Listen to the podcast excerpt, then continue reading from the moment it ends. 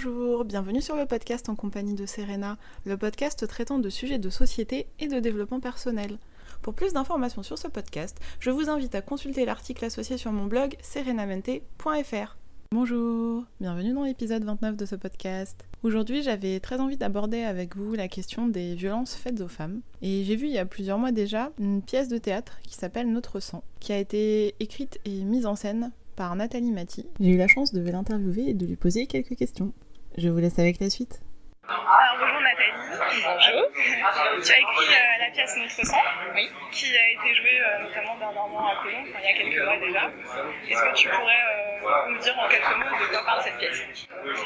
Alors, la pièce euh, parle euh, de la naissance, voilà, je veux dire euh, de façon globale, plus particulièrement de l'accouchement et encore plus particulièrement de ces traumatismes qu'on peut subir lorsqu'on accouche.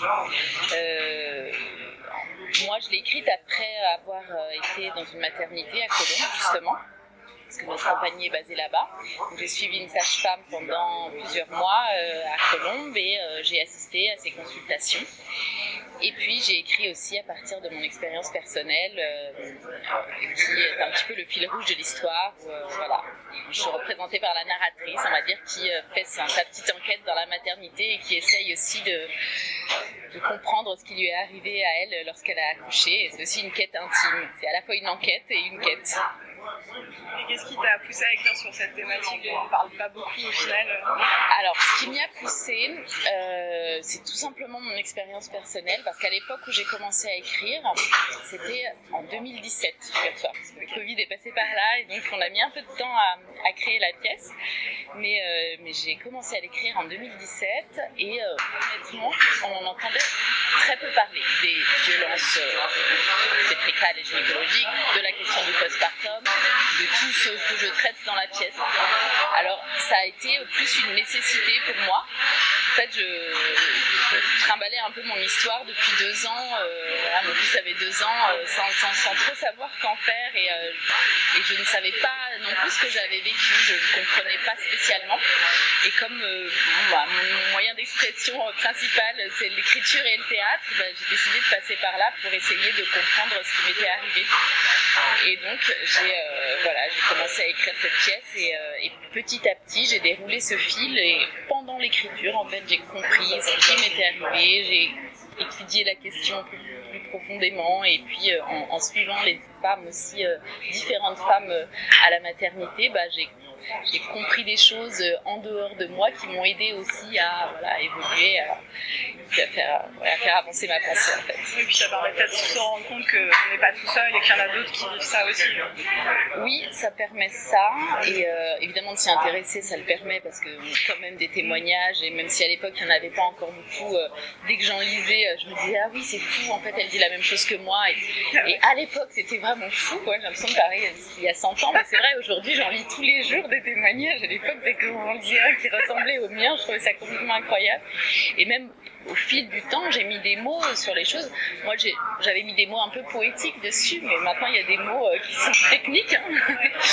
comme, euh, le, je sais pas, l'hypervigilance, le trauma, enfin, voilà, l'accouchement traumatique, euh, ces choses-là. Moi, je les nommais pas comme ça. Moi, je racontais mon histoire, tout simplement.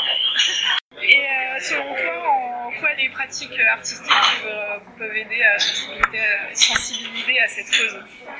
Ah, alors, euh, j'espère qu'elles qu'elles aident, euh, mais euh, enfin, moi, ma démarche à la base, c'est vrai que c'était pas spécialement celle-là, même si euh, c'est ce qui se passe et que j'en suis très contente, c'était vraiment un- une sorte de nécessité, parce que j'avais même l'impression, de dire la vérité, que je, que je racontais une histoire intime, mais j'avais, je pensais pas encore que c'était une histoire de société quand je la racontais. Évidemment, en faisant l'enquête, en avançant un petit peu, j'ai compris des choses, hein, mais au départ, euh, quand j'ai pris euh, le stylo, euh, c'était, c'était vraiment simplement un besoin et euh, un besoin de sortir peut-être de cet état euh, de stupeur euh, qui durait depuis deux ans sans que je comprenne pourquoi. Ensuite, si ça sensibilise, c'est génial. Après, nous, pour l'instant, j'ai l'impression qu'on arrive à drainer beaucoup de gens qui sont déjà un peu sensibilisés par le sujet. Et ce que j'aimerais, c'est qu'on arrive à, voilà, euh, toucher toucher un public plus large. Pour arriver à le toucher, il faut qu'on soit soutenu, évidemment, par des partenaires peut-être un petit peu plus grand public. Là, ce qui est génial, c'est qu'on a plein de gens qui nous soutiennent de, Cosette à euh, Lorraine Bastide, euh, des gens euh, féministes et à des gens qui sont touchés, Sonia Biche, par, cette question-là. Après, l'idée, c'est vraiment d'aller plus loin pour toucher plus de public. Après, déjà, les gens qui arrivent à venir, tout simplement le fait d'entendre ces histoires-là, ça crée des, émotions assez incroyables. Hein. Moi, je, quand on a joué les les représentations à Nigra Arcueil. J'étais, euh, il n'y avait pas de débat derrière, donc le public sortait juste après. Moi, j'étais sur scène et je l'ai sorti en passant par la scène. du coup, les gens venaient dans mes bras et pleuraient dans mes bras l'un après l'autre. C'était très très fort ah comme. C'était une sensation incroyable. Et je recevais comme ça euh, les émotions. j'avais, enfin voilà, il fallait que je reçoive. J'avais tellement donné la mienne que du coup, c'est la revanche. Mais ouais, ouais c'était assez incroyable. Donc ça, évidemment que ça touche et ça sensibilise, mais pour aller encore plus loin, bah, il faut que voilà, ça touche un plus large. Oui, et puis peut-être que ça concerne tout le monde, même les hommes, parce que finalement, ils sont aussi à côté lors de l'accouchement et s'ils se sentent pas concernés. Ouais, ouais, ouais. Il y a des, et il y en a pas beaucoup qui viennent. Ceux qui viennent en général sont touchés. Moi, j'en ai même vu pleurer. Enfin, j'étais, qui étaient vraiment euh, complètement, euh, ouais, ben, qui, s'emparaient du sujet, quoi. Et ça, c'est génial. Plutôt des hommes jeunes. Et euh, voilà, quand ils viennent, ils sont là et ils sont d'accord pour être là, ils tout écouter et tout prendre. Et, au contraire, ils sont même un petit peu. Euh, euh, enfin, ils sont plus curieux que les femmes, quoi, parce que bah, pour eux, c'est un monde un peu inconnu. C'est ça, c'est ça, c'est fou, j'ai accès à un truc de dingue là. Il faut que je me souvienne de tout ça. Ouais, c'est vrai qu'on le dit pas, mais parfois l'accompagnement ça peut aider aussi. Hein. Ah ouais, ouais absolument. Surtout là, en accouchant, euh, si on a un accompagnant qui, euh, qui, est conscient de tout ça et qui est vraiment aidant, je pense que ça simplifie tout. Ouais, bien sûr.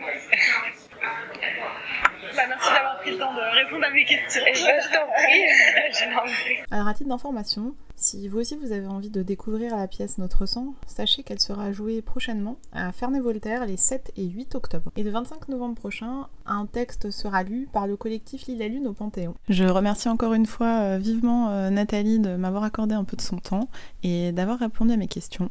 Et je vous invite à vous pencher sur euh, la question de cette pièce, des violences gynécologiques et obstétricales. Et n'hésitez pas aussi à soutenir le collectif Lille Lune. Voilà, cet épisode est maintenant terminé. S'il vous a plu, n'hésitez pas à vous abonner. N'hésitez pas non plus à partager l'épisode sur les réseaux sociaux et à laisser un avis pour m'encourager. Le podcast pourra ainsi être découvert par d'autres personnes. Je vous invite également à consulter mes articles traitant de développement personnel sur mon blog serenamente.fr dans la rubrique humeur. À bientôt!